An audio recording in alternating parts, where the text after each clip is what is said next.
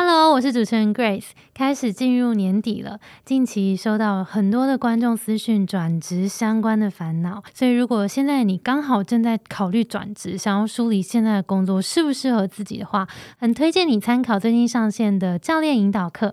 课程当中会运用许多咨询的方法和学习单，陪你一步一步拆解问题，找到可以开始行动的第一步。有需要的你，赶快到节目资讯栏看更多。那我们就开始今天的节目喽。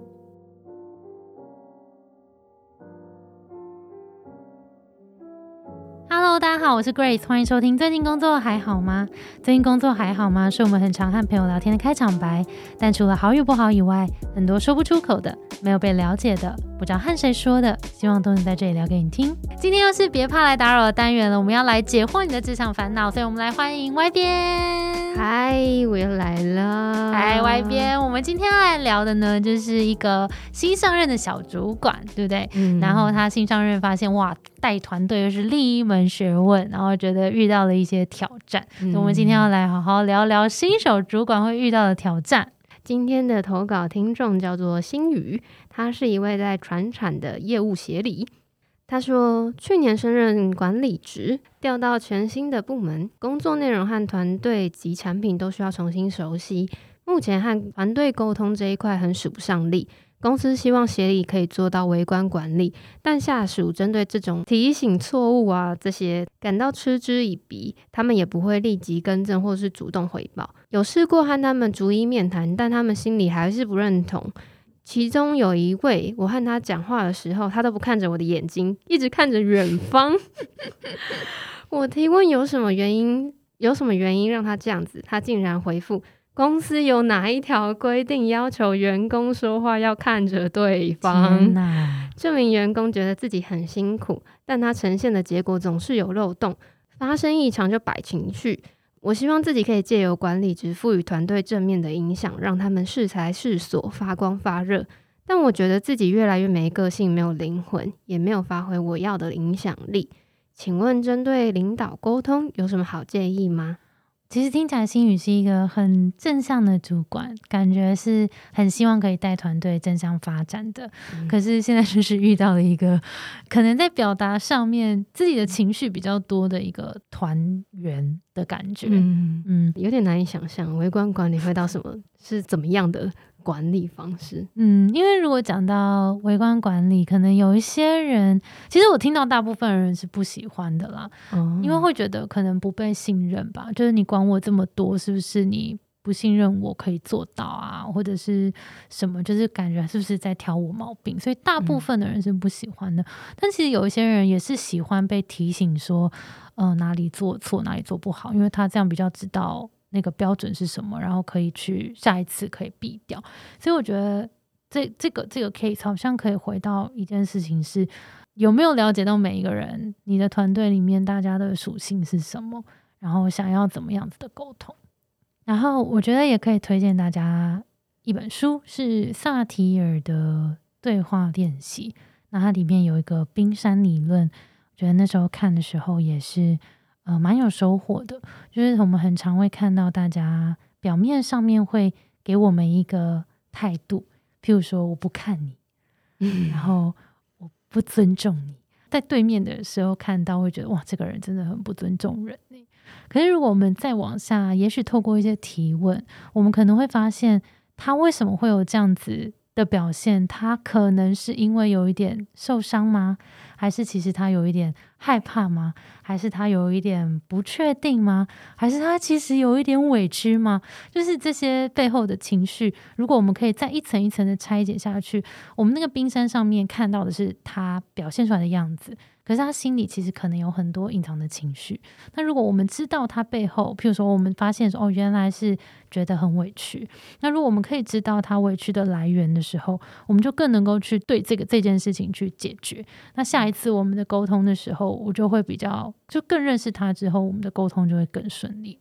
哦，但他有问他说为什么他要看远方，嗯，然后又得到一个很恐怖的回答。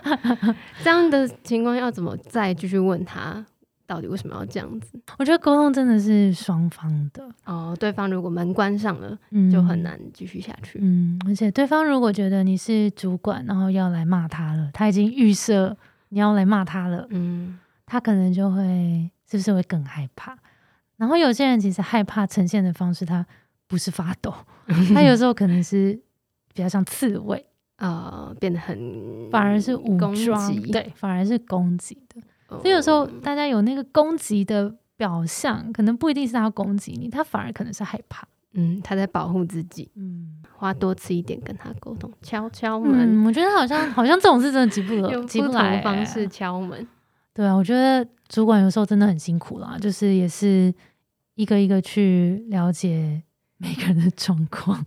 那我觉得聊到主管，刚刚讲到冰山理论嘛，那我们在十一月底其实也有一个工作坊，其实就是特别开给主管的。呃，但我们这个主管课是特别开给优势思维这堂课的学员，因为这是一个进阶的课程，然后想要带大家透过认识天赋，然后找到自己的沟通风格、管理风格。因为其实要做好一个主管，或是要做好沟通或是管理，不是只有一种方式。所以这堂课，如果现在你刚好也在做主管这件事情上面遇到一些挑战的话，也可以到节目资讯栏去看我们这堂课的课纲，希望对你有帮助。一样，今天这一节想要送给大家三个问题，可以回去想想看。第一个是你理想中的好主管有什么样的条件？你是不是有在这个路上？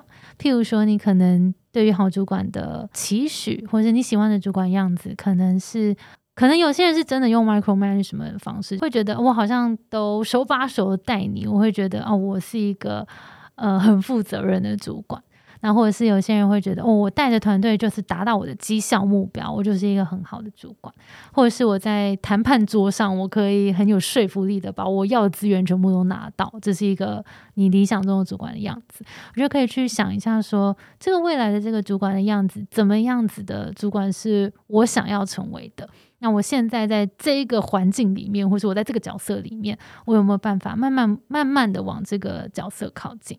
第二个是目前自己在什么样的状况之下能够协助到团队，因为我觉得有时候在取得下属的信任，很重要的一件事情就是他需要帮忙的时候，你可以帮到他。